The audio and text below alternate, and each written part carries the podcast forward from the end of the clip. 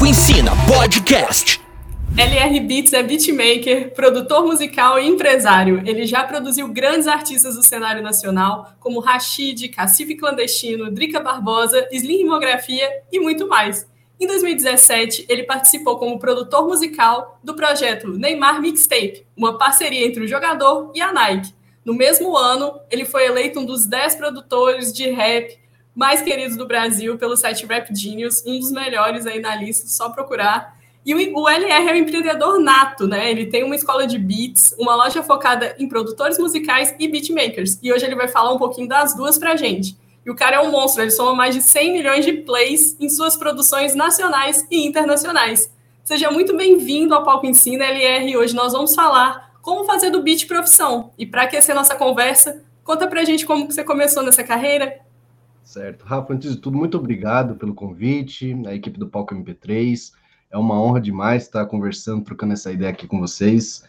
E vamos lá. Eu comecei a produzir em 2012. É, antes de 2012, eu ia em muito evento de rap, estava indo em vários, e começou a surgir, eu muito novo, começou a surgir o interesse de trabalhar com rap em alguma área, né? Só que eu comecei a perceber que eu prestava mais atenção nos instrumentais do que na própria letra em si. então, basicamente, já foi o norte ali para onde que eu tinha que seguir. E aí eu entendi que os profissionais, né, que faziam as batidas se chamavam beatmakers e que tinha possibilidade, através, se você baixasse um programa, você já tinha possibilidade de fazer uma batida, de poder entregar para um artista e poder sair o som. E aquilo ali me encantou demais. Então, ali para 2012, trabalhava, eu era editor de vídeo, mas eu tava doido já para sair da empresa, para trabalhar só com música. E eu lembro que eu fiquei por volta de seis meses assim na empresa, tipo, com, com o corpo lá e a mente fora, só querendo produzir e tal. E aí um dia eu me demiti, falei, vamos, vamos tentar a sorte, vamos ver o que vai ser. E aí todo dia estudando, comecei a produzir, comecei a mandar beat para batalha, para o campeão da batalha vai ganhar uma produção do LR Beats tal, que na época não era um nome conhecido, porque obviamente eu estava começando. Mas foi assim que foi começando, e aí foi para um artista aqui, foi para outro artista ali. Eu comecei a fazer a distribuição dos meus beats para algumas outras batalhas, e aí o nome já foi, né, ficando um pouquinho conhecido, foi saindo umas produções, e aí a gente começou aí a, a trabalhar com produção basicamente 24 por 7. Não parou mais. É isso, até agora. E conta pra gente o que, que envolve né, o processo de formação e manutenção da carreira de um beatmaker. E quem está começando, vai por onde, qual que é o caminho uhum. que segue? Sim. É, eu vejo assim, hoje, na minha época não tinha tanto, por mais que não é tanto tempo 2012, mas hoje tem mais informação do que antes. Então, o menino, a menina ali que quer ser beatmaker, ele não tem norte nenhum. Se você consegue abrir o YouTube e colocar como fazer um beat, como ser beatmaker, vai sair um monte de informação. Eu acho que isso já ajuda demais. Então, eu acredito que se tem algum ouvinte que pô, quer começar a fazer seus beats, quer ser beatmaker, quer seguir essa carreira, é, hoje a gente tem muitas informações, tem o Beats e Business fazendo aqui o um comercialzinho, é, mas basicamente, exatamente. Então, basicamente, hoje, se você quer ser beatmaker, você consegue baixar um programa no qual você vai fazer uh, as batidas, no qual você vai ter ali instrumentos musicais dentro do próprio programa, você consegue fazer. Você não precisa de antemão, de início, ir para um estúdio maravilhoso, nada. Se você tem um computadorzinho, um notebookzinho, que foi assim como eu comecei você já, come, é, você já pode né, fazer suas batidas, você já pode começar ali. Se você tem um pouco de base de piano, você vai ter um piano disponível dentro do, do programa ali, do software. E o mais importante é hoje a gente tem um monte né, de plataformas no qual te permite é, colocar a sua música como vitrine para poder chamar a atenção não só de um artista, que pode sair ali uma, uma produção consequentemente, mas o, que eu vejo que é mais importante é a construção da fanbase ali. Às vezes você coloca um beat, uma pessoa gosta, outra pessoa gosta, já começa a te seguir. E quando você vai ver, você já tem alguns seguidores porque a galera gostou do seu produto como artista, né? Então, basicamente, hoje eu vejo que a gente está no melhor momento, assim, para quem já é beatmaker ou para quem está começando, porque a gente tem muita informação e tem as ferramentas é, necessárias aí para a gente poder se divulgar e aparecer aí no cenário musical como beatmaker e seguir essa profissão. E a galera vira fã mesmo, né? Tem uns beats assinados que a gente escuta assim nos fundos da, das músicas também, então já fica aquela assinatura assim. No início de carreira já é massa, já ir trabalhando nessa assinatura, ele como funciona? Eu acho que sim, mas eu, eu vejo que vem muito com o tempo, uhum. porque eu, eu, vejo que, por exemplo, a gente tem dois formatos de para para você poder construir a sua identidade artística ali, né? Claro que o primeiro é a sua imagem, porque hoje o pessoal consome muito imagem, é, seja num videoclipe, seja nas redes sociais. Então, se você tem um estilo ali, como eu sempre falo nas minhas aulas, né? Pô, se você tem um estilo um pouco diferente, a, a, as pessoas vão te comprar, porque basicamente esse é o estereótipo do artista, né? Ser diferente dos outros.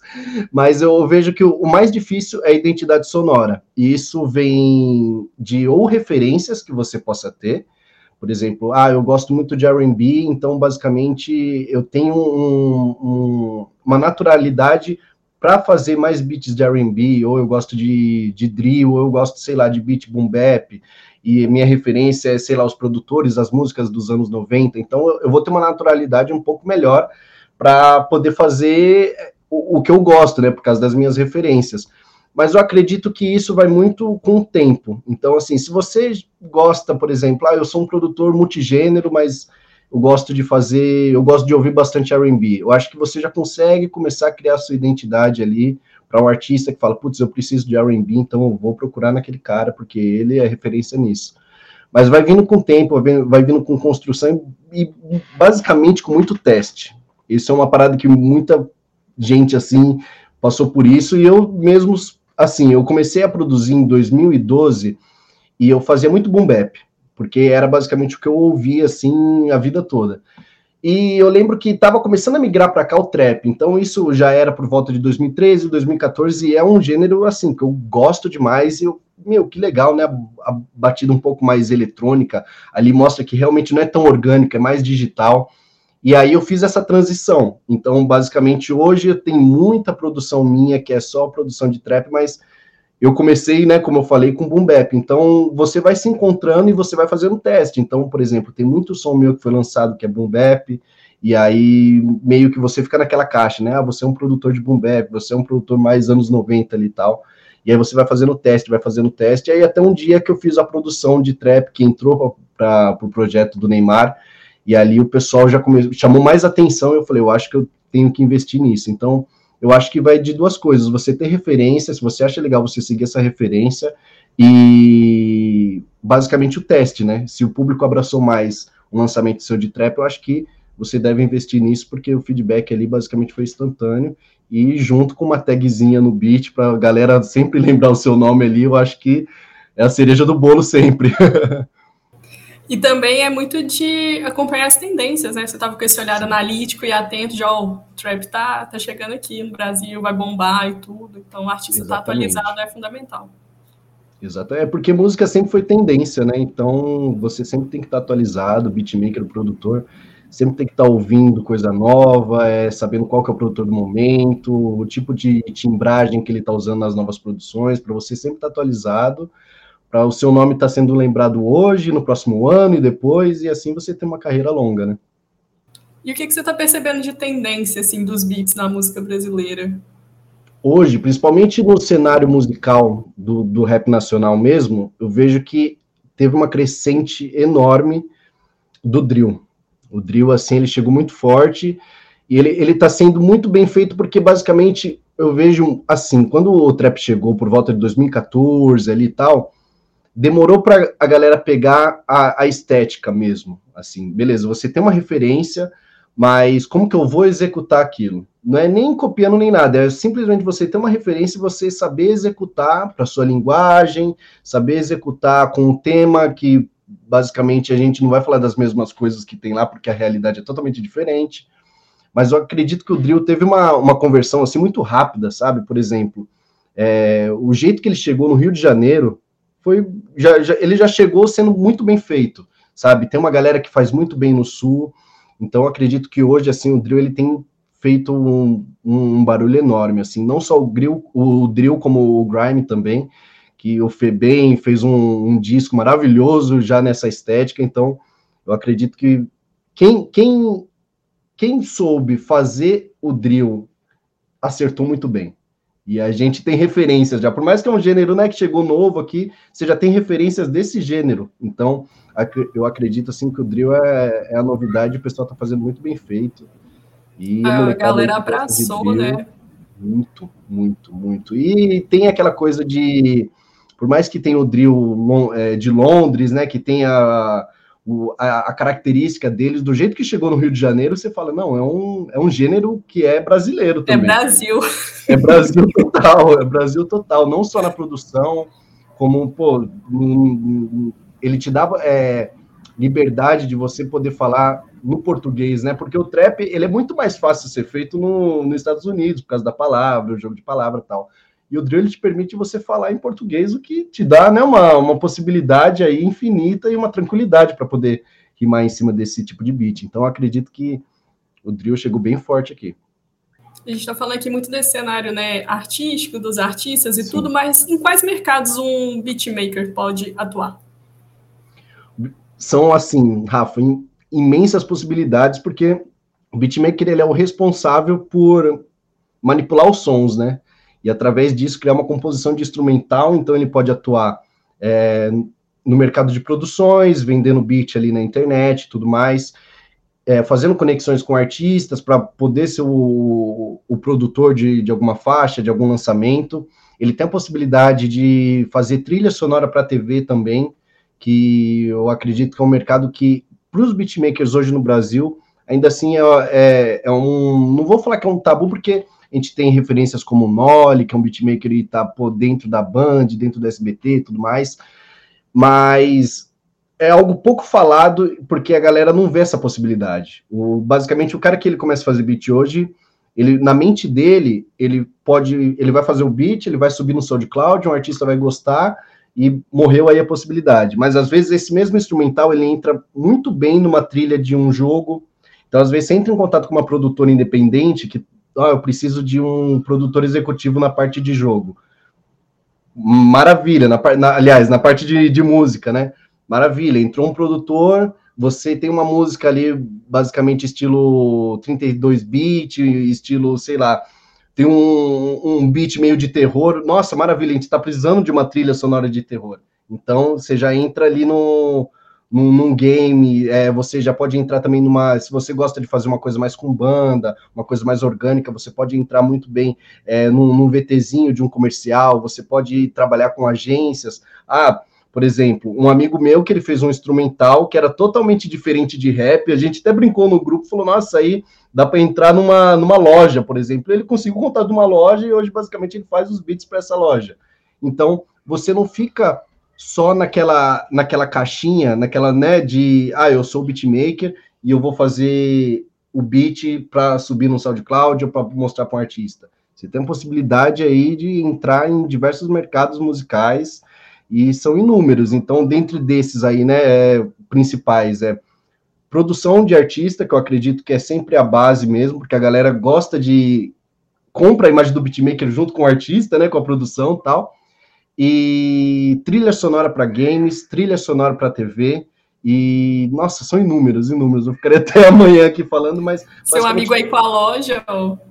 Exatamente, basicamente tudo que envolve instrumental e você consegue fazer uma leitura de mercado ali, tipo, caramba, que legal essa agência, sei lá, passou um comercial na TV e você sabe que foi uma agência ali que fez a curadoria para o instrumental. Então eu tenho essa possibilidade e eu vou fazer aí esse pente fino para poder entrar nesse mercado e são inúmeros, Rafa, são inúmeros mesmo. Então, a pessoa que está ouvindo agora e pensa que, ah, eu vou ser beatmaker, mas eu só vou fazer beats para o artista, não, você pode, você tem um mercado enorme aí na sua mão, é só questão de pesquisa e teste, né? Vai, vai mandando e-mail para responsáveis, vai começando a criar novo, no, novos estilos, né, de instrumental, e eu acredito que é isso. Mas você falou, né, desse caso de apresentar e-mail para os responsáveis e tal. Uhum. O que que um, um, um beatmaker precisa preparar, né, para levar para o cliente? Como que ele apresenta o trabalho dele? Legal. Eu acredito que, assim, o principal é você lapidar o seu material bruto, sabe? Tipo assim, eu quero mandar para um cliente ou quero mandar, sei lá, um, uma proposta para alguma marca de um instrumental que eu fiz, tal. Antes de tudo, o instrumental precisa estar tá bem produzido, bem mixado, Por que bem mixado? Às vezes você produziu muito bem, mas você não mixou legal, o cliente ele não vai conseguir ouvir muito bem a quantidade de timbres, a ambiência que você quis criar naquele instrumental. Então, eu acho que de, de início é um conjunto de que o seu material bruto ele tem que estar tá muito bem lapidado. Então, você tem que produzir muito bem, porque da mesma forma que o MC ele está procurando um, um, instrumental, tem uma concorrência enorme de beatmakers e ele tem a possibilidade de chegar em um, chegar em outro, chegar em outro. Então, produza muito bem e faça uma mix muito boa. A partir disso, você tem um material bem lapidado, eu acredito que é o lance do network. Então, você saber para onde você vai enviar o seu trabalho. Então, beleza, eu quero enviar para uma trilha sonora para entrar na TV. Então, eu tenho um e-mail de um sonoplasta que trabalha, sei lá, numa TV aberta aqui. Então eu vou conseguir fazer esse network, e aí já vem um conjunto, né, que a gente tem um instrumental bem feito, então a gente aumenta a nossa possibilidade ali de sucesso para a gente poder ter a nossa, a nosso instrumental ali numa TV aberta. Eu quero enviar para um artista, eu quero fazer uma proposta para produzir ele, então eu fiz uma pesquisa de qual gênero esse artista rima, qual o estilo de beat que esse artista rima, para, por exemplo, eu vou mandar para o artista de trap, eu não vou mandar um house, por exemplo. Às vezes pode até funcionar, ele está procurando uma sonoridade nova, mas é um em dez casos, assim, sabe? Então, eu acredito que para você poder fazer essa conversão de, ah, eu quero mandar um, um beat para o artista, ele vai aceitar, eu tenho que, um dia antes de eu começar a produzir beats para esse artista, parar, ouvir, legal, ele gosta de produção um pouco mais, com BPM um pouco mais alto, então eu vou basicamente encaixar o meu estilo de produção ao dele para a gente poder fazer uma conversão legal e ele falar, ó, oh, tá do jeito que eu gosto. Então, eu acho que isso ajuda muito junto com é, a segurança do beatmaker, que é a, o jeito no qual ele trabalha, ele já conversar sobre as porcentagens, é, ele mandar um, um, modelo de contrato, independente se é para TV aberta ou se é para o artista, ele já ter um, um, um modo de trabalho ali, porque eu acredito que me, da mesma forma que o artista ele é profissional, do outro lado ele vai querer falar sobre porcentagem depois, eu acho que você já tem que estar apto e já ter um material ali logo de início para você falar com o artista, ó, que a gente trabalha dessa forma e acredito que se você enquadrar do jeito que eu trabalho também, ou a gente conversar, porque tudo é comunicação, né? É, todo mundo vai dar risada no final, então eu acredito muito nisso. Então, eu acho que Hoje, por exemplo, eu, LR, eu trabalho muito por e-mail. E isso é uma coisa que os beatmakers trabalham muito pouco. E eu falo isso né, nas minhas aulas, galera. O e-mail tem uma força enorme, assim. É, basicamente, eu, em 2012, para você ver que, que coisa doida, em 2012 eu fui num workshop do Rashid, de escrita. Mas eu não queria escrever, eu só queria estar tá perto do Rashid para tentar um network ali.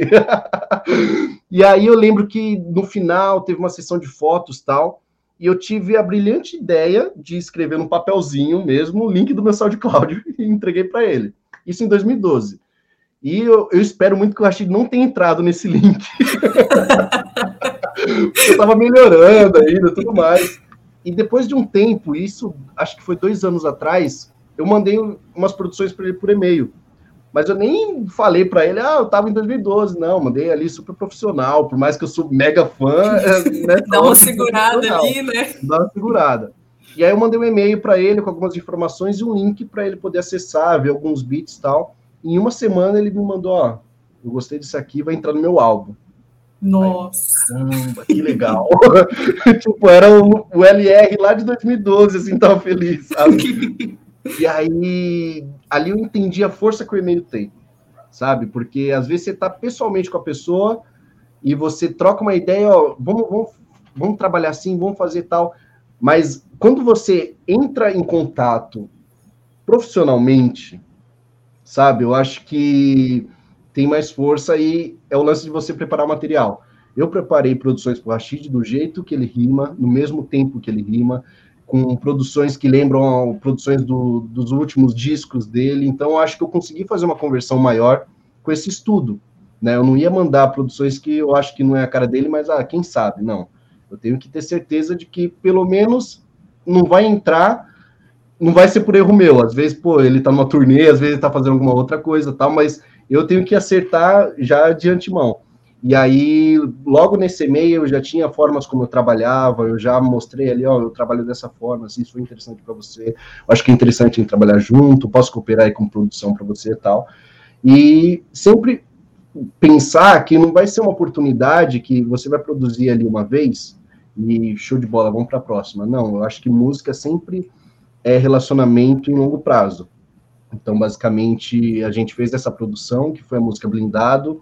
Próximo álbum dele já tem duas produções minhas. E se você consegue, paralelamente, fazer isso com outros artistas, você consegue fazer com que sua carreira tenha uma longevidade ali bem longa, né? E eu sempre falo isso para o pessoal: você vai criar um material para mandar para artista, ou para TV aberta, ou uma oportunidade para entrar numa trilha sonora de jogo ali, ou algo do tipo Faça uma pesquisa antes para que você está enviando, para não enviar coisa que não tem nada a ver e você acabar no spam daquele e-mail que às vezes você acerta lá na frente, mas você queimou ficha agora. E sempre mandar como que você trabalha, como que é o método que você trabalha, para você se alinhar junto com o método de trabalho da pessoa, ou da empresa ali, ou do projeto. E eu acho que quando você se apresenta é, bem mais profissional, formalmente ali, você tem uma taxa enorme ali para poder converter e poder executar aquele trabalho, né? E o trabalho bem executado, com todos esses cuidados, pesquisa, né, você volta a tê-lo, foi o que aconteceu com você, né? Fez um Exatamente. trabalho super bem feito e agora foi convidado mais uma vez. E acaba que, como você falou do networking, né? Um vai contando para o outro, ah, que massa, não sei o que, ah, então passa é. aqui o contato. Então tem muito disso também, do, do, né, a gratificação do trabalho bem feito, né? Além de ser de você, nossa, produzir, né? Fiz ali o beat uhum. pro, pro Rashid e tudo é, certeza assim de ter um outro trabalho, né? Não, reforça, né, o seu trabalho. Assim, foi um trabalho bem feito, tem um novo convite também. Sim, e o que você falou de indo, né, o network, para mim é, é, a chave, é a chave, porque eu acho que a melhor divulgação é a recomendação de alguém, sabe? Claro que hoje tem um monte de divulgação, tráfego, tráfego pago, é isto e tal, mas se a pessoa fala, Rafa, é, oh, um restaurante é maravilhoso, você já tem basicamente 50% de chance para poder ir lá. Com certeza. Então, tem, tem que sempre pensar nessa forma. Sim, você entrou nesse ponto da divulgação, então, além do networking, uhum. como divulgar os bits, né? Fiz aqui tudo, como que eu coloco isso no mundo para as pessoas chegarem até Legal. mim? Claro que tem a parte ativa, né? Não é só, ah, coloquei aqui no SoundCloud, é. vamos ver quem vai me chamar. pois é, esperar um milagre, né? Exato. Inclusive, essa foi uma das principais, assim, dificuldades no, no começo para mim, porque eu aprendi a produzir, pô, legal, tô começando a desenvolver uns beats, mas e agora? Basicamente, a gente não tem uma cartilha, né? O artista independente, ele começou, ele não, não tem o que precisa fazer. A gente tem referências de pessoas que a gente admira, ah, ele começou assim, beleza, vou seguir assim e tal. Mas quando eu comecei em 2012, eu lembro que no SoundCloud eu passava horas, horas no SoundCloud ali, estudando novos artistas, novos produtores, que estava bombando. E eu lembro que tinha produtores que, assim, na época estava no SoundCloud, Nave, Louds, como que eu vou competir com esses caras? Não tem como. Mas eu lembro que eles estavam ali no SoundCloud. Eu falei, então legal, tem a possibilidade de eu exportar o que eu produzi agora e colocar no SoundCloud, maravilha. Então eu comecei a produzir e eu fui subindo no SoundCloud fui subindo, colocava uma capa ali legal, tal, uma capa que tem o tema do instrumental. E quando eu fui dando conta, eu já tinha 10, 15 lançamentos numa semana de instrumental e já tinha um pessoal dando like, comentando. Eu falei, legal, então basicamente eu entendi ali o conceito de vitrine para produção. Então, hoje você tem diversos beatmakers que produzem e sobe no, no YouTube como um type beat, ali pega milhões de views e ali converte em compradores, em fanbase. Você tem diversos produtores que sobem no SoundCloud, colocam no Bandcamp, é, às vezes até faz uma coletânea de beats e sobe na, nas plataformas como uma beat tape. Então, acredito que se você tem o desejo de entrar no, no lance, no mercado de venda de beat, você tem que ter uma plataforma ali para vitrine. O YouTube é ótimo para você poder subir os seus beats para o YouTube, para a galera começar a entender e te ver como artista. SoundCloud maravilhosamente funciona. Só que não é só fazer isso e esperar, como a gente falou, né? Esperar um 50 Cent. Ah, entrei no link errado, olha que legal, tem uns beats. Esperar o Little Nas X aparecer de novo e comprar um pois beat é. estourar. pois é. Então, basicamente, o que, que eu vou fazer? Nas minhas redes sociais eu vou divulgar isso mas não vou divulgar como spam. Isso é uma coisa que eu bato sempre na tecla. Eu não vou chegar na DM de que eu nem conheço, clica nesse link aqui e tal, porque às vezes, no futuro, eu posso me tornar um produtor de destaque. Mas a pessoa vai lembrar de mim mandando spam para ela, não vai querer nem clicar, porque ela vai ter aquela imagem. Então, é, é, é basicamente sobre não queimar ficha, assim, no início. Então, o que, que, o que, que eu vou fazer? Eu criei um SoundCloud, basicamente o LR começou a produzir hoje. Eu criei um SoundCloud. Se eu tenho orçamento, eu vou colocar um tráfego pago para poder fazer com que chegue a mais pessoas e aí, chegando mais pessoas, eu vou trabalhar em gerar conteúdo para poder converter essas pessoas para ser um público meu ali, um seguidor, algo do tipo. Se eu não tenho orçamento, o que, que eu vou fazer? Eu vou escolher uma rede social de peso, pô, Twitter, Instagram, e eu vou é, basicamente entrar na minha tribo, digamos assim. Galera que gosta de quê? De rap, maravilha. Então eu vou conversar com essa galera, eu vou é, trocar contato, network, porque a partir do momento que eu postar alguma coisa sobre rap, alguma coisa sobre trap, a galera tá é, habituada com, com esse cenário. Então se eu postar um instrumental de trap, a galera vai ouvir. E se tiver um, um MC, se tiver um artista que tá precisando disso, a chance de eu converter é grande, porque eu tô dentro do network com pessoas que gostam desse estilo, que gostam disso e que precisa disso. Logo, eu tenho um produto eh, já formatado para esse nicho. Então, eu penso nisso e tudo isso vai funcionar com constância. Não adianta eu fazer um catálogo de beats e postar um próximo daqui seis meses. Não, toda semana eu vou estar tá postando um beat novo, eu vou estar tá fazendo teste, que o teste é basicamente, posto no SoundCloud, pô, bateu 500 plays, beleza, vamos colocar no YouTube. Ah, o YouTube bateu 2 mil, então vamos ficar forte ali no YouTube. Pô, conseguir fazer uma venda, maravilha, tá dando resultado, vamos impulsionar isso. Pego pelo menos 50% daquela venda para colocar em tráfego pago e fazer com que chegue a mais pessoas. Então, as pessoas que eu que tá chegando agora, eu vou converter ela com meus conteúdos e as pessoas que já me seguem, sempre estou colocando coisa nova para manter ali, porque não é só buscar novas pessoas, é manter as pessoas que você já conseguiu converter ali, não só para beatmakers, também para artistas, né, que estão lançando som, manter ali a consistência, tudo mais. Então, acredito que se eu tivesse começando hoje, eu ia fazer isso, eu ia entrar num, pegar uma rede social forte, seja um Twitter, um Instagram, um Facebook, onde eu me dou melhor, assim, eu consigo fazer mais postagens regularmente tudo mais, e trabalhar em produção e o mais importante, chegar na galera, porque não adianta nada a gente ficar dentro de um quarto produzindo um monte de beat, postar e não fazer o network. Porque às vezes você conhece uma pessoa que, pô, legal, gostei do som desse cara, vou, vamos trabalhar junto. E daqui, sei lá, dois lançamentos, um estoura, e aí o cenário começa a te ver como uma pessoa que, caramba, ele trouxe uma, uma nova wave, né, pro cenário, ele trouxe uma nova sonoridade, e aí você sobe junto com o artista. Então, a gente cansou de ver casos assim, né? O, o Noah com Drake. Então, basicamente, tem isso funciona bastante, mas hoje é consistência e sempre está fazendo lançamento ali no seu SoundCloud, no seu YouTube e está em contato com o público. Planejamento também, né? Fundamental. Tudo isso que você Sim. falou é planejar. É planejar postar nas redes, planejar quando o beat sai, Exatamente. o que, que precisa ter no beat, muito estudo. Né? Às vezes a galera fica muito com essa impressão de ah, é só fazer beat, só fazer beat, e não é. Você estuda muito. É. Tem que estudar negócios, não é só estudar música. Exatamente. Até uma das perguntas né, que vieram aqui na nossa caixinha de perguntas que nós uhum. abrimos durante a semana, apareceu um, uma pessoa perguntando: você precisa saber estudar teoria musical. Sim. Assim, no começo eu não sabia nada sobre música. Eu nunca tive um parente que foi músico. o background de música é basicamente ligar a TV e ficar vendo os clipes gringos, assim, basicamente. Meu background de música foi isso. Quando eu comecei a produzir, eu comecei muito a produzir com sample. E o hip hop te permite isso, né? É cultural já da, do cenário sample. Então eu comecei a produzir com muito sample e chega um momento que você sente a necessidade, não que o sample ele te limita a criação, para mim é totalmente ao contrário, o sample ele, você tem uma música pronta, você tem que fazer uma outra música com uma música que está pronta, então é, você tem que ter mais, né, criatividade ainda.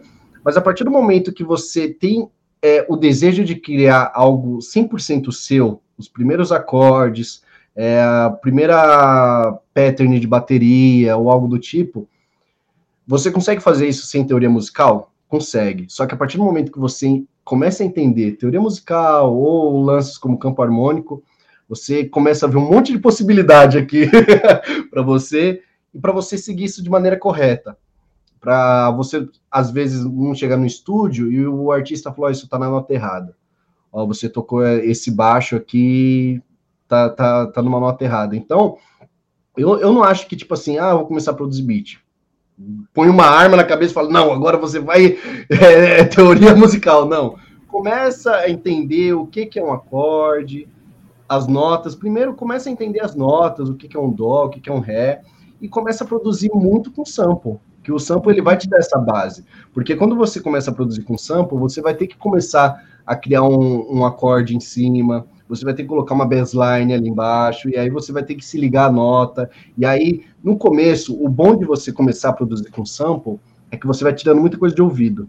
Então, por exemplo, eu não sei nada de teoria musical, e eu vou colocar um, um sample, beleza, o sample tá cortadinho, bonito, agora eu preciso fazer uma linha de baixo. E aí você dá o play no sample, e aí você vai no, no teclado. Será que é essa nota? Será que é essa nota? Isso é muito forte, porque se você faz isso com constância daqui um ano, você já vai estar tá conseguindo tirar algumas coisas de ouvido, e a partir do momento que você sabe a teoria musical, é a cereja do bolo, porque você vai conseguir criar mais e você já vai ter um ouvido treinado ali para uma coisinha que está errada. Às vezes você vai fazer uma colaboração com outro produtor e você sabe que tem uma nota ali que está errada, você já tem essa percepção, você já consegue fazer essa review.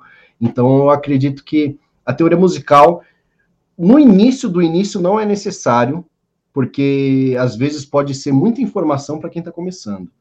Mas a partir do momento que você quer aprimorar sua, seus, suas produções, sua música, seu jeito de produzir, é o que separa o profissional do amador. Porque o cara que sabe teoria musical, ele vai saber manipular muito mais um acorde, os sons de um, de um, de um instrumento.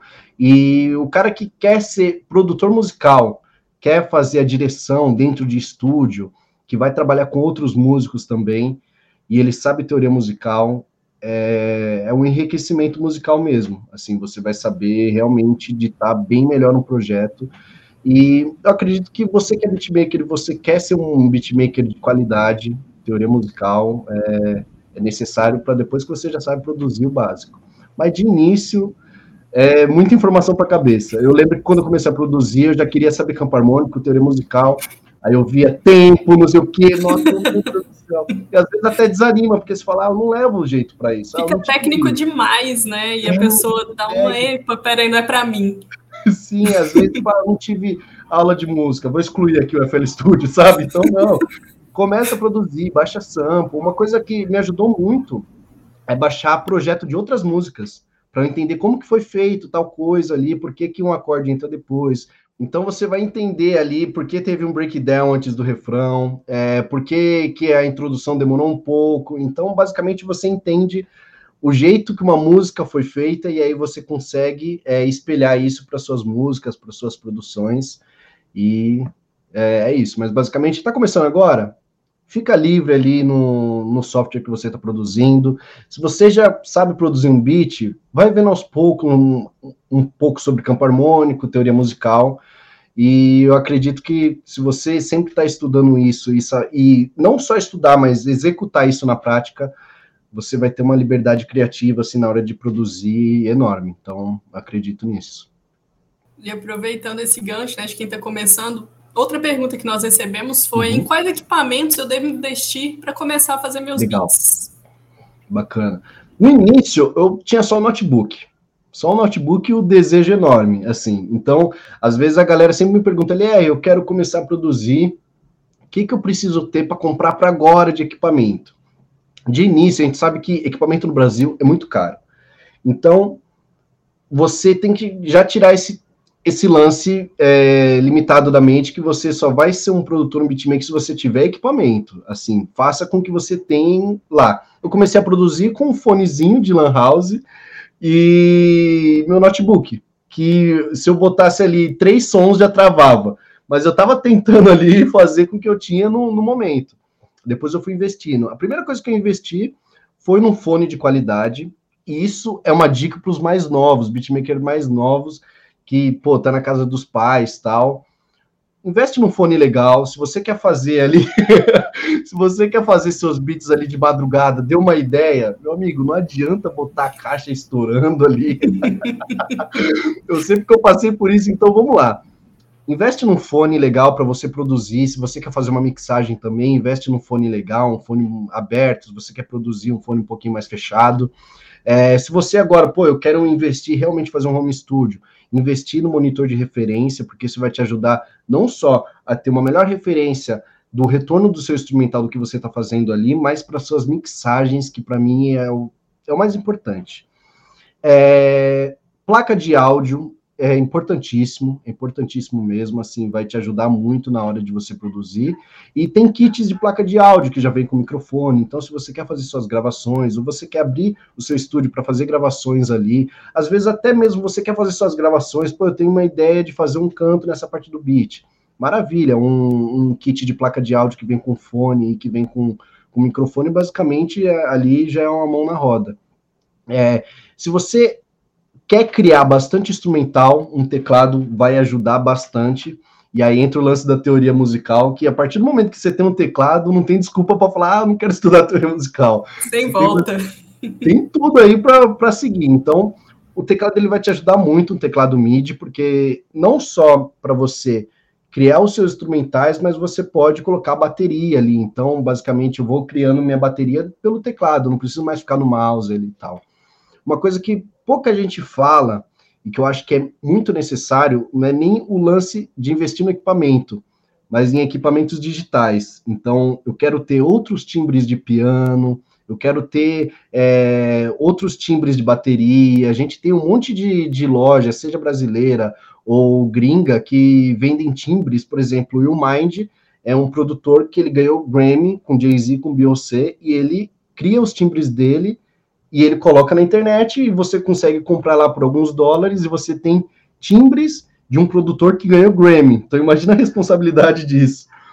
Então, você que está começando, ótimo. Se você tem uma livraria ali de instrumentos, de bateria, para você poder fazer com que sua produção se torne mais rica, eu acho que vai adiantar muito. E também acho que a última dica aí para você começar a investir no, no estúdio, equipamento, é alguma la Launchpad, pode ser uma MPC.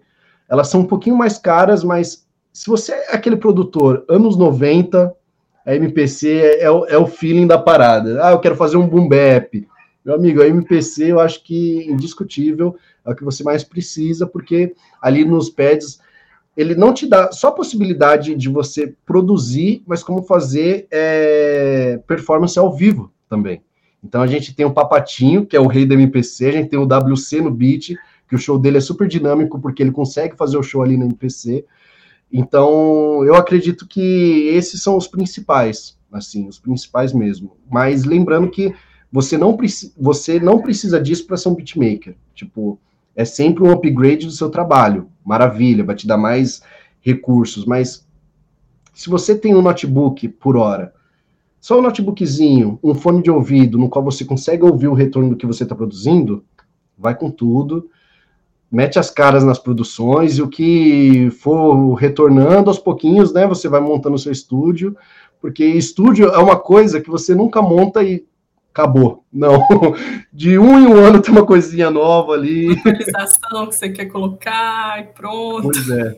Pois é, ah, lançou uma Yamaha nova, preciso ter. Ah, tá bom, ano que vem tamo aí.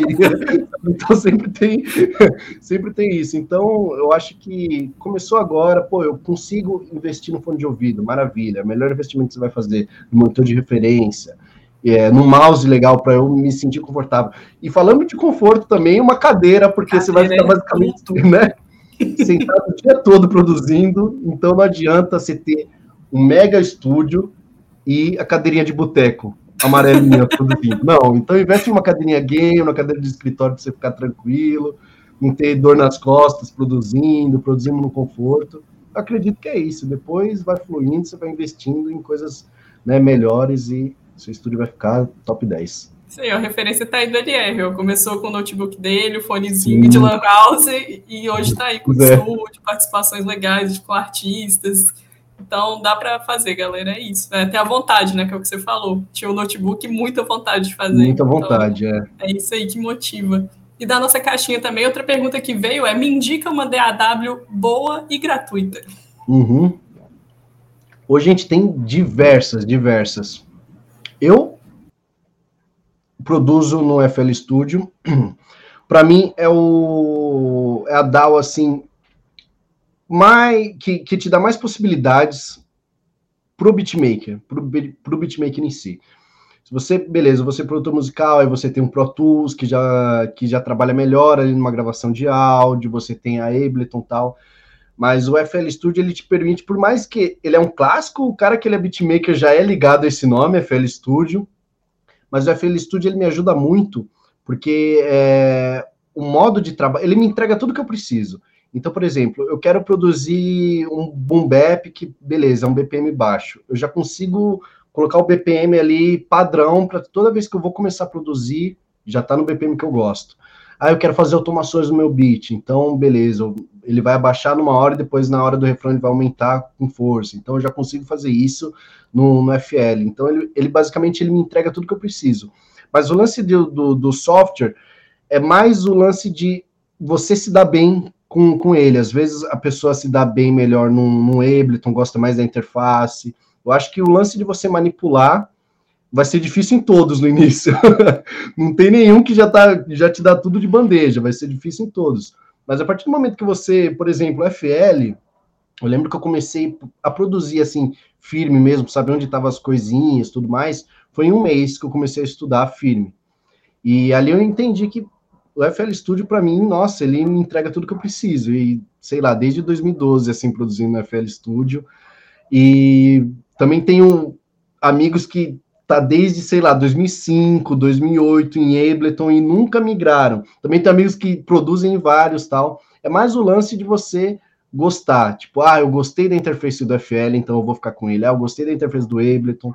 A gente tem o Reaper, a gente tem Pro Tools, você pode produzir neles também, mas é mais é, focado ali para o produtor musical, para o cara que quer gravar voz. Então, às vezes você é um beatmaker, ele, pô, eu gosto do FL para produzir, mas eu quero ter um também para gravar voz. Tem um vizinho meu, um amigo aqui que eu estou investindo, tal, quero gravar voz. Você tem o Reaper, você tem o Pro Tools, você tem o Studio One, tem diversos, mas eu sempre recomendo o FL, porque para mim o FL é, é, é o melhor que tem para mim. e você falou aí do produtor musical, qual que seria a principal diferença, né, do beatmaker uhum. para o produtor? Sim, o beatmaker ele é o cara que ele vai basicamente ele inicia uma composição na maioria das vezes, porque a gente sempre vê casos de produtores que tem um beat pronto e já manda para o artista. Então, mandou para o artista, é, ele já tem uma composição ali para ele poder fazer. Então, tem uma melodia que induz ele a cantar de um jeito, o beatmaker já foi o compositor da, da música. Mas nem sempre o beatmaker também inicia a música. Às vezes o, o artista tem uma ideia de uma música e o beatmaker só vai seguir isso. O produtor musical é o cara que vai arrumar tudo isso. Então, ele vai ter o instrumental do beatmaker, ele vai ter a ideia do artista, porém ele vai direcionar o artista a gravar da maneira correta para entrar legal no beat. Se o produtor acha que é melhor o beat ter uma outra, uma outra textura, é, o beat ter é, uma outra estrutura dentro do mapa do instrumental para o artista poder ter é, mais per, uma, uma, performance melhor, ele vai fazer a direção disso. E se ele sente que, pô, preciso ter um, um, um músico acompanhante aqui, é ele que vai lidar não só com o orçamento do artista para poder chamar um músico, mas ele que vai lidar com a organização da sessão para tudo isso acontecer. Então, basicamente, eu vejo que muita gente confunde, né? Ah, eu sou, eu sou, o cara é beatmaker, mas ah, eu sou produtor musical, mas o produtor musical nem sempre é beatmaker também. Às vezes o cara que só faz a direção no estúdio, por exemplo. O primeiro estúdio que eu entrei na vida foi de um produtor musical, ele não era beatmaker. E ali eu entendi a diferença, porque ele me perguntava muito sobre beat. Mas a área dele era uma coisa que eu não tinha conhecimento nenhum que era o lance dele fazer a mixagem e masterização, era o lance dele direcionar o artista, o artista foi comprou um beat meu, falou, oh, vai na sessão tal, e ele sabia que eu estava começando, então já entra no estúdio, vai entendendo o feeling, e aí eu entendi que o produtor musical, ele que é o principal da sessão, na maioria das vezes não é o artista, porque o produtor musical, ele basicamente é o cara que dirige o ônibus ali. Então, ó, vamos fazer mais um take, ó, esse take não ficou legal, ó, eu acho que entra um background aqui, vamos fazer uma voz assim e tal. E aí eu entendi que o beatmaker, ele basicamente num, num trabalho conjunto entre artista, beatmaker e, e, o artista principal, o MC, o, o cantor ali, é um, é um, trabalho conjunto, mas o beatmaker, ele é a base, o artista é o cara que vai dar a força para essa base, que ele vai estruturar ali, e o produtor musical é o cara que vai fazer aquilo acontecer, que no final a música vai estar tá feita por causa do o produtor musical finalizou, mas é aquele trabalho em conjunto, né? Todo mundo construiu um tijolinho ali. Então, a diferença entre o produtor musical e o beatmaker é o produtor musical ele vai estar tá fazendo a direção da sessão, ele vai estar tá fazendo a direção ali para a música, né, to tomar o formato final. Às vezes o beatmaker ele manja fazer a mixagem e masterização do beat dele, mas o artista ele vai ter que fazer a mixagem, no caso, o produtor musical ele vai ter que fazer a mixagem e masterização para entrar para uma plataforma.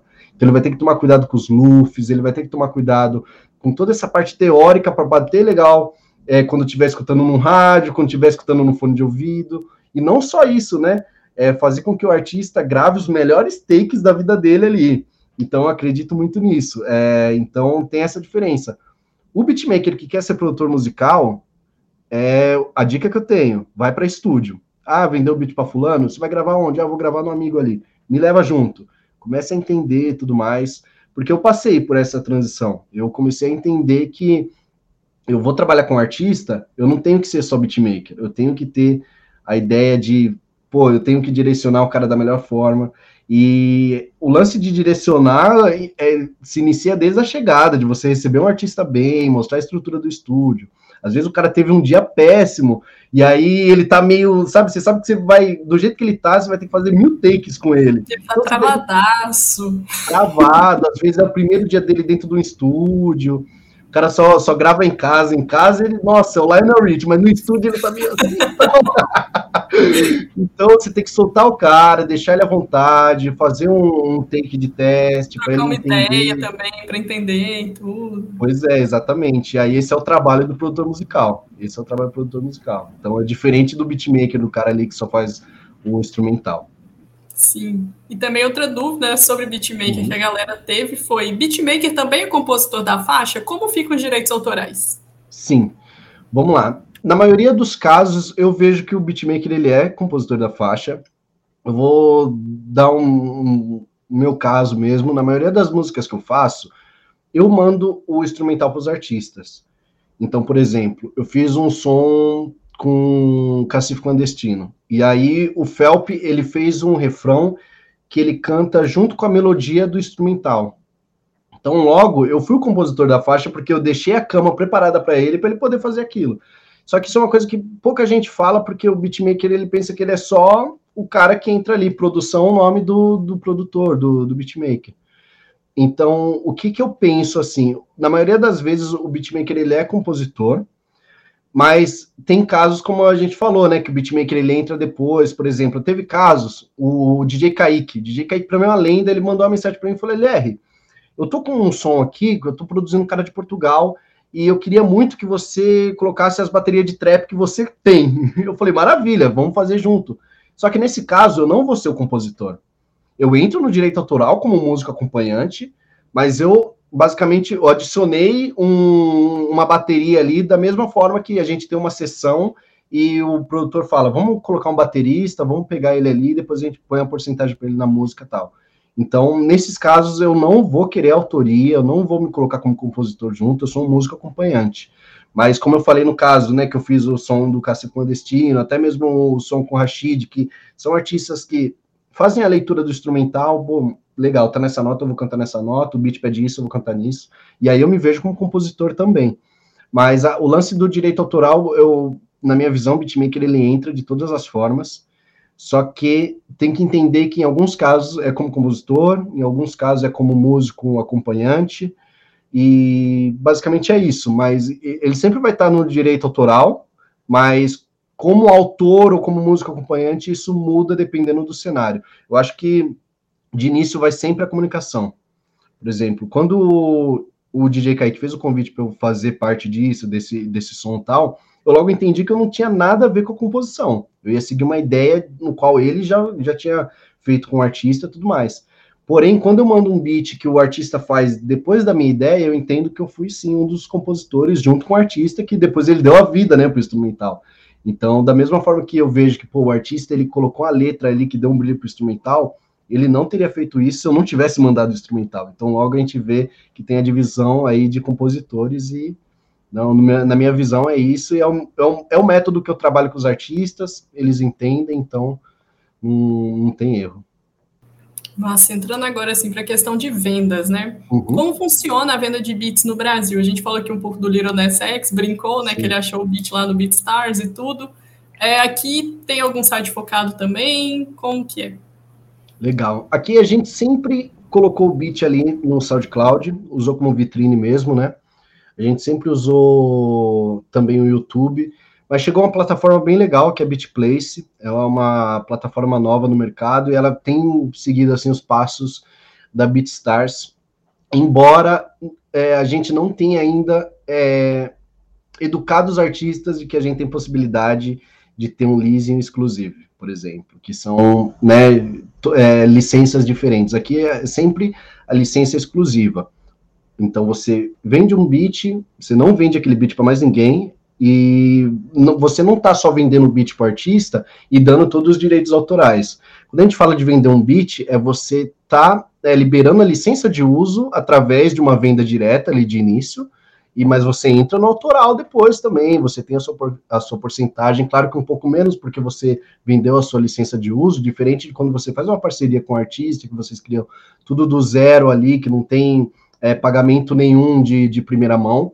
Mas tem a BitPlace, como eu estava falando, que hoje é uma plataforma assim, que tem muitos beatmakers e galera faz uma conta e aí entrou na BitPlace, já consegue colocar os seus bits ali à venda, é, o comprador compra o, o beat, ele já recebe, você recebe ali o valor do instrumental, então acredito que veio aí para ajudar, né, a, a revolucionar, uma coisa que a gente já tem há tanto tempo lá na gringa, e agora está caminhando para cá, mas o importante é que chegou. Então, tem a BitPlace, que é importantíssimo, mas ainda assim, muitos beatmakers estão no SoundCloud, estão em, em YouTube, e por hora são essas, são essas três, BitPlace, YouTube e SoundCloud, que, que tem aqui forte no Brasil.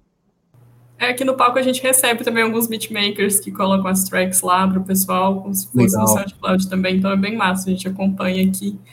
E dica, assim, que você deixa para o beatmaker não cair em cilada na hora de vender o trabalho. Vamos lá. Estudar direitos autorais, para mim é o mais importante, porque você vai entender como que o jogo funciona. Eu, no começo, eu apanhei demais nessa parte, mas eu acho que é necessário, né? Porque não tinha tanta informação, por exemplo, hoje você busca na internet o que é um ISRC, você entende o que é um ISRC para o beatmaker e tal. Mas na minha época não tinha. Então, por exemplo, eu vendia um beat, eu dava o direito inteiro para o artista, só que não é assim, você está dando a licença de uso, né? Você está vendendo licença de uso. É, muitos sons que depois que eu fui fazer o pente fino, que eu, que eu produzi no início, não tinha meu nome no autoral, não tinha meu nome com porcentagem sabe? Então, eu acho que o início é você entender como que funcionam os direitos autorais, você entender que você é sim um dos donos da música a partir do momento que você cria junto com o artista e que você vai ser pago por isso. Porque toda música, alguém está sendo pago por aquilo. Quando a música foi lançada, alguém está sendo pago por isso, sabe? Então, se você é beatmaker e, pô, eu fiz várias produções, eu não estou sendo pago tal, procura trocar ideia, porque a partir do momento que você troca ideia depois para você entender seus direitos, toda música que você fizer, você vai trocar ideia antes. é, é, o que eu sempre falo. Então, a gente vai fechar uma produção, ó, eu trabalho dessa forma, assim, assado. Pronto, combinado, sai caro, faz um contrato ali para manter a palavra. Então, eu vejo assim, tá começando, quer assegurar seus direitos, entenda como funciona o direito autoral, o que, que faz uma editora, tudo mais é, se cadastre num, num, órgão musical, por exemplo, Abramos, numa UBC, para você ter os seus direitos ali tudo mais. Depois você entra numa editora para editar suas obras, tudo mais. E a partir do momento que você sempre for trabalhar com artista, por exemplo, você tem a oportunidade de trabalhar com artista que você sempre quis, você mandou alguns beats, ele aceitou, pô, vai entrar no meu álbum. Já troca de ideia antes da música começar a ser gravada, como que a gente vai fazer? Como que vai ser a porcentagem? Sabe? Por exemplo, a porcentagem hoje eu vejo que ela nunca não é mais um padrão. Antigamente era, pô, 16, não sei o que e tal. Hoje é mais troca de ideia. Então, por exemplo, pô, o produtor ele fez, o beatmaker no caso, ele fez o instrumental e a mixagem e masterização, então, beleza, ele vai ter uma porcentagem maior porque ele fez ali o trabalho de um engenheiro de áudio também. É, pô, o, cara me recebeu no estúdio, ele fez o mapa junto com a minha voz, eu acho que é muito válido ele ter uma porcentagem maior porque ele fez o direcionamento, que é um produtor musical faz também. Só que em alguns casos, o cara ele fez o instrumental e depois passou por tantas mãos, foi para um engenheiro de áudio, foi para um produtor, então você tem que entender que ali você já não vai ter 70%, 50% da vida, beleza. É, e, e, vai entrar participação, tem mais três caras cantando, meu Deus, vamos dividir tudo isso. e aí você tem que entender, beleza, a gente vai ter uma porcentagem menor tal. Mas é legal você ter um padrão. Então eu quero trabalhar com um artista, ele vai fazer um som solo. Ó, meu amigo, a gente trabalha assim, minha porcentagem é, por exemplo, 20%. Show para você? Show para você. Ó, tem um contratinho aqui e tal. Maravilha. Então, eu acredito que a partir do momento, porque conhecimento é poder, né? Isso é fato. Então, a partir do momento que você entende que entende direitos autorais, o básico do, do autoral da música ali, você sabe que você está numa posição de artista envolvido na música, muitas vezes na obra, no fonograma, então você entende que você tem que ter um método de trabalho, um padrão ali. Então, beleza, ó, eu vou fazer uma produção para você, mas a minha porcentagem é tanto. Maravilha. Para o seu projeto, a gente pode fazer tanto. Ah, agora é meu projeto, a porcentagem é um pouco maior, tudo mais. Então, a dica que eu tenho, estudem sobre direitos autorais, que é o mais importante, porque não é só estudar sobre beat, porque beat a pessoa sabe fazer legal. Mas a partir do momento que você está trabalhando com artista, você está no jogo da indústria musical. E aí, se você dá um, um passo em falso, as pessoas passam para trás mesmo. Isso é um fato. E então, para você não ser mais uma história, mais um caso, estude sobre direitos autorais e determine um padrão de trabalho com todo mundo que se for trabalhar. Simples. Eu não fecho uma produção por menos de tanta porcentagem. Para mim é abusivo isso. Agora, por exemplo, amigo, ó, vamos fazer uma produção assim, assim. Quanto você acha fecha legal aqui? Ó, para você eu acho que dá para fechar isso de porcentagem. Maravilha. O meu caso mesmo com o Rashid. Eu e o Rashid a gente só fala de música. Porque o Rashid tem uma pessoa que trabalha da, da parte burocrática ali e tal. Então, essa pessoa, como a gente fez o primeiro trabalho, ela falou: Ele como que você trabalha? Eu trabalho assim, assim, assado.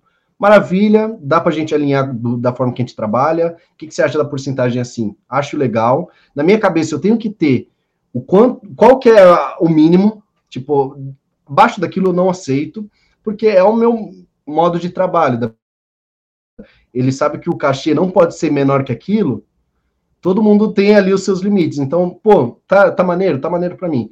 A partir do momento que a gente fechou dessa forma, virou um padrão do nosso trabalho. Então, basicamente, a gente não tem essa dor de cabeça de, sabe, do artista.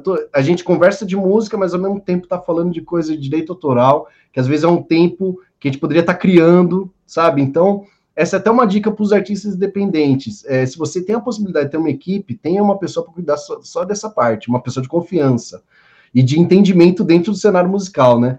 E para você focar só na parte criativa mesmo, como músico, como artista, e é basicamente isso que a gente faz, e assim, salva demais. Então a gente tem um padrão de trabalho, ele tem um padrão dele, eu tenho o meu, a gente alinha isso da melhor forma. Ah, vai ter outras participações? Vamos fazer assim? Maravilha, show.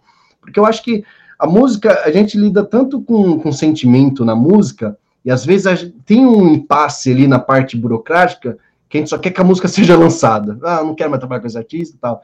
Então, acho que a gente tem que ser, por mais que negociação, a gente sempre tem que manter ali a parte da razão, sempre tem que alinhar os valores de ambos artistas. Eu acho que para mim é melhor isso, para você é melhor isso, show de bola. Então a gente fechou um trabalho legal e aí determina o padrão seu, dele, e os outros trabalhos você sabe que não vai ter impasse nenhum. Então, beatmakers estudem direitos autorais, porque isso é um conhecimento rico. É o que vai fazer você se aposentar.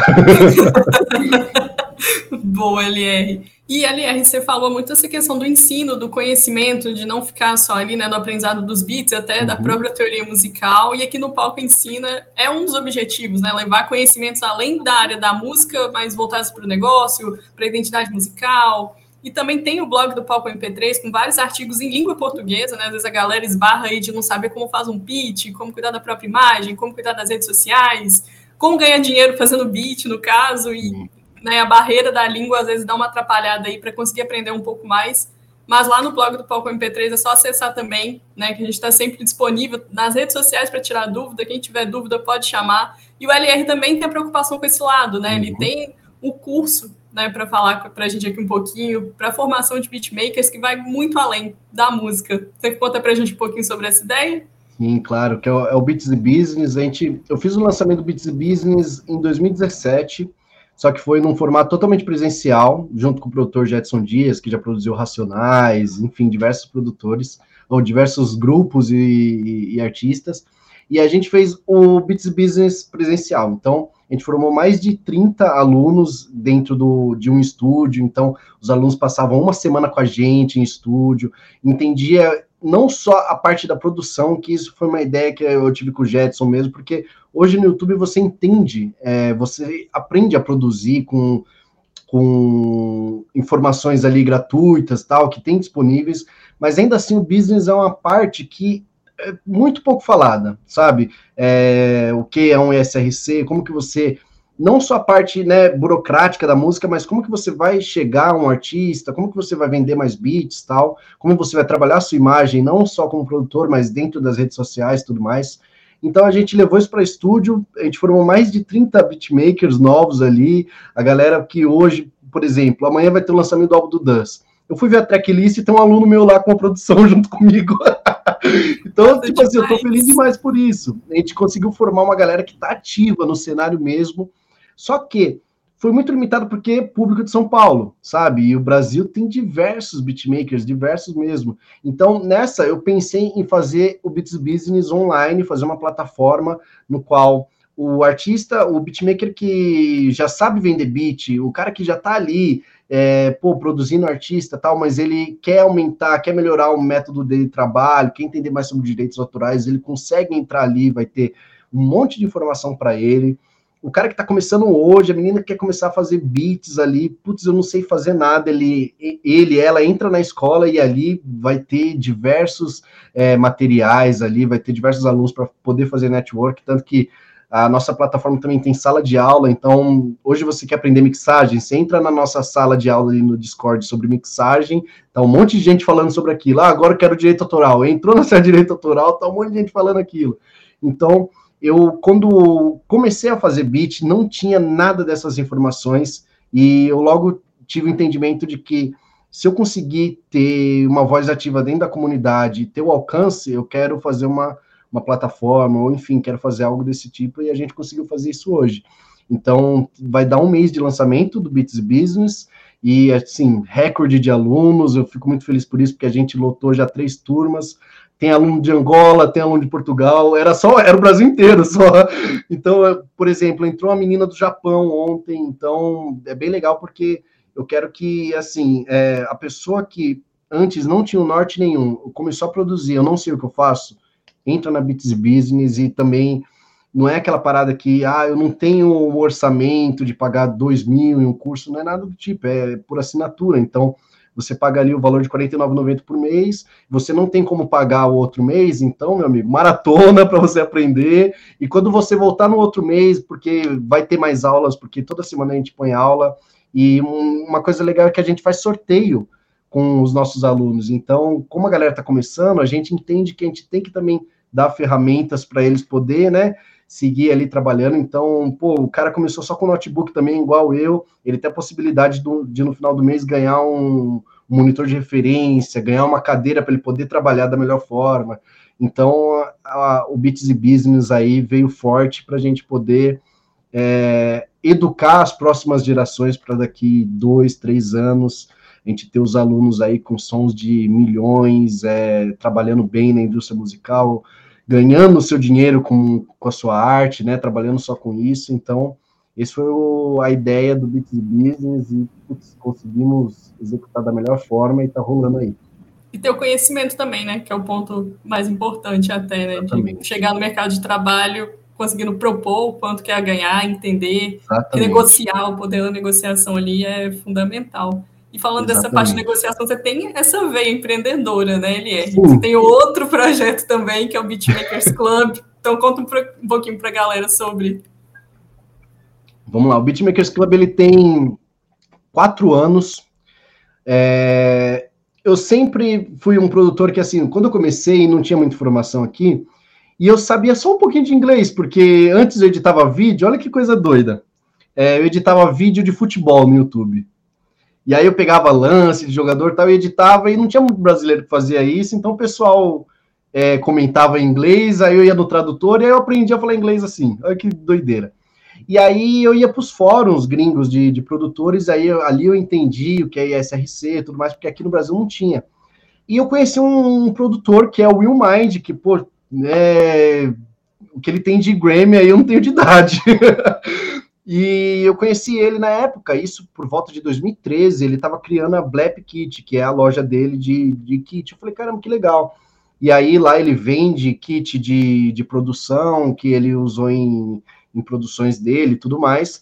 E aí eu comecei a entender que no Brasil ia demorar uns 10, 15 anos para chegar uma loja assim. Falei, então vou me antecipar. então, trocando ideia com ele, ele me ensinou como que funcionava tudo, como que é, como que funciona para você poder exportar os seus timbres, isso em 2013, 2014. E aí eu falei, beleza, então eu vou ficar nas minhas produções, eu vou fortalecer o meu nome, e aí quando eu achar que é o momento, quando tiver uma galera que gosta de beat e me segue, eu acho que é o momento para a gente fazer um lançamento, né, de, um, de, um, de uma escola assim, tudo mais. De uma escola não, de um site assim, a gente tá falando do Beats Business, e aí foi quando eu pensei em criar o Beatmakers Club, porque hoje eu vejo que para um beatmaker ele quer ter timbres de qualidade, ele tem que recorrer muito na gringa. Porque tinha muito, era, era só lá as lojas, não tinha loja de, de drum kit aqui e tudo mais. Só que tem a situação do nosso dólar, que nem sempre, já, já é três vezes, às vezes cinco vezes mais, e aqui já, por exemplo, o cara está começando a produzir, ele não está vendendo direto, porque ele está começando tudo mais, então ele já não tem tanto recurso para ele poder investir na produção dele. Então eu já entendi que havia necessidade ali de você ter uma loja no qual trabalha em dinheiro real, né? E que, pô, o cara conhece minha produção, gosta de uma produção, sabe que a loja é minha, então ali já passa uma confiança, né? O cara já entende que ali é para exatamente para beatmakers. Então foi quando eu fiz o lançamento do Beatmakers Club. Hoje a gente distribui timbres, é, pacote de melodias para mais de 1.500 produtores no Brasil e no mundo. E o Beatmakers Club está online, quem estiver ouvindo, for Beatmaker, quer baixar timbres, não só timbres, como template para você postar history, um history criativo ali, de um lançamento de catálogo, tudo mais, você encontra no Beatmakers Club, tem muita novidade lá, então basicamente você que é beatmaker, quer ter ferramentas não só para produção, mas para divulgação do seu trabalho. Por exemplo, a gente tem uma planilha de cronograma de lançamento é, para a rede social. Então, por exemplo, eu quero postar três vezes na semana. Então, ali a gente tem o que, que você precisa postar como beatmaker para poder aumentar o seu engajamento ali, para poder aumentar suas vendas. Então, a gente tem esses planinhos, tem registro de venda. Você começou a vender beat agora constante, não sabe como pô, é, é, salvar um beat que foi para ter ali a, a, nota fiscal dele, tudo bonitinho, qual dia que ele vendeu, para você entender que, ah, beleza, eu tenho a tendência de vender mais toda primeira semana do mês, tudo mais. A gente tem todos esses programas diretamente para o beatmaker, para o artista independente, para poder não só ter a produção de qualidade, mas ter organização do seu trabalho, do seu fluxo de trabalho, não só o seu trabalho semanal ali, mas cronograma de postagem, tudo mais. Então, o Beatmakers Club ajuda nisso aí. É o, é o combo aí para a carreira Exatamente. dos beatmakers. E LR, para a gente encerrar aqui, qual que é a grande dica que você deixa para a galera que quer entrar nesse mercado? Estudar, acima de tudo, e quando seu trampo der certo, estudar mais ainda. Porque as coisas sempre se renovam, então, quando eu falo estudar, não é só você estudar, como a gente falou, teoria musical, é, campo harmônico, produção, claro que isso é a base de tudo, não adianta você saber network, um monte de coisa, é meio marketing e não, ter um beat de qualidade, não ter uma boa mixagem no instrumental. Mas estudar também novos artistas que estão chegando, porque o, o beatmaker, ele basicamente, ele é o olheiro do rap. Então, por exemplo, a gente tem diversos e diversos casos de beatmakers que lançaram artistas, sabe? Basicamente. Então, você tem que estar tá ali sempre fazendo uma pesquisa, procurando quais são os novos artistas, quais são as novas tendências para você estar tá com o catálogo atualizado, não só um catálogo de venda de beat, mas um catálogo para oferecer para artistas, porque o mercado musical sempre segue uma tendência e você tem que estar tá sempre antenado. Qual que é a tendência, quais são os novos artistas, executar isso no seu trabalho para você ter produções atualizadas e sempre estudar, sempre estudar e procurar formas de você sempre profissionalizar ainda mais o seu trabalho, entender direitos autorais, enfim, basicamente tudo isso engloba o, o estudo e juntar o estudo com a, com a constância. Você ter consistência em tudo que você for fazer. Constância de estudo, constância de lançamento de instrumental, constância em produções. Não é um bicho de, de sete cabeças, é simplesmente você sentar no estúdio e trabalhar todo santo dia, apenas. e basicamente é isso. Não parem de estudar, porque a gente está vivendo a melhor época para ser um beatmaker. Eu acredito nisso. Então, hoje a gente tem muita ferramenta, hoje tem um Beats Business. tem muita coisa, coisa fácil pra gente. Palco Ensina tá aí também, vou fazer o jabá do ensina, O blog do Palco MP3, que eu já li muita coisa lá.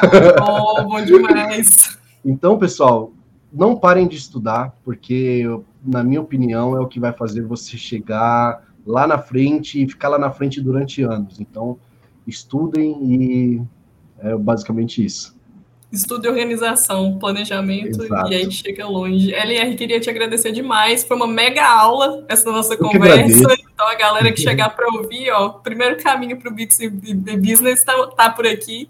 E queria é. também que você deixasse a sua arroba das redes sociais, para quem está uhum. ouvindo a gente, poder te seguir. Vamos lá.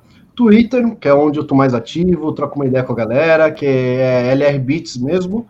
É, Instagram, lr.bits, no YouTube colocou lrbits, sai minhas produções, no Google colocou lrbits, sai lá meus vídeos, no meu podcast, enfim, a gente sempre está trocando ideia. E quero agradecer, Rafa, muito obrigado pelo convite, galera do Palco MP3, galera que está escutando, que está assistindo, muito obrigado por estar tá até aqui, ouvindo a gente trocar essa ideia sobre música, para mim, é, nossa, eu quando era mais novo entrava lá, agora é momento fã, tá? eu mais novo entrava lá no Palco MP3 para ver o que, que lançou de rap gringo e tudo mais, agora estou aqui trocando uma ideia, nossa, é uma honra enorme para mim e eu só, só tenho a agradecer mesmo. Nossa, a gente fica feliz demais quando escuta esses feedbacks, seja de artista, falando, nossa, eu ouvi as músicas e agora eu tô aqui no palco, esse seu também, né? Falando que acompanhava blog, entrava lá no palco para ver tendência e tudo. É muito gratificante pra gente, né? Porque é uma longa estrada também que o palco tá aí, são 18 é. anos, então para a gente manter essa constância, ter esse reconhecimento dos artistas, nossa, para a gente é. também é muito Eu lembro valioso. que quando vocês fizeram um convite para mim, eu falei com a minha esposa, eu falei, ah, vou fazer uma live pro Poco MP3. Ela, nossa, já baixei muita música lá, nossa, já vi muito lançamento. então, basicamente, vocês estão presentes assim na adolescência de muita gente, não só dos artistas, assim, mas nossa. Sim. Demais, demais. Isso é muito emblemático para mim estar aqui hoje com vocês.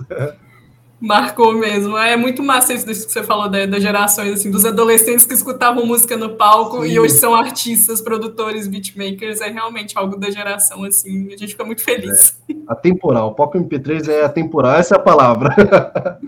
Valeu demais, LR. Galera, esse episódio está disponível no nosso canal do YouTube e também nas plataformas digitais. É só procurar pelo podcast Palco Ensina. E sempre tem novos episódios para vocês a cada 15 dias. Só ficar ligado. Valeu demais, LR. Foi um prazerzão. E a galera vai aprender Prazer demais com essa aula. Tamo junto, rapaziada. Valeu. Palco Ensina Podcast.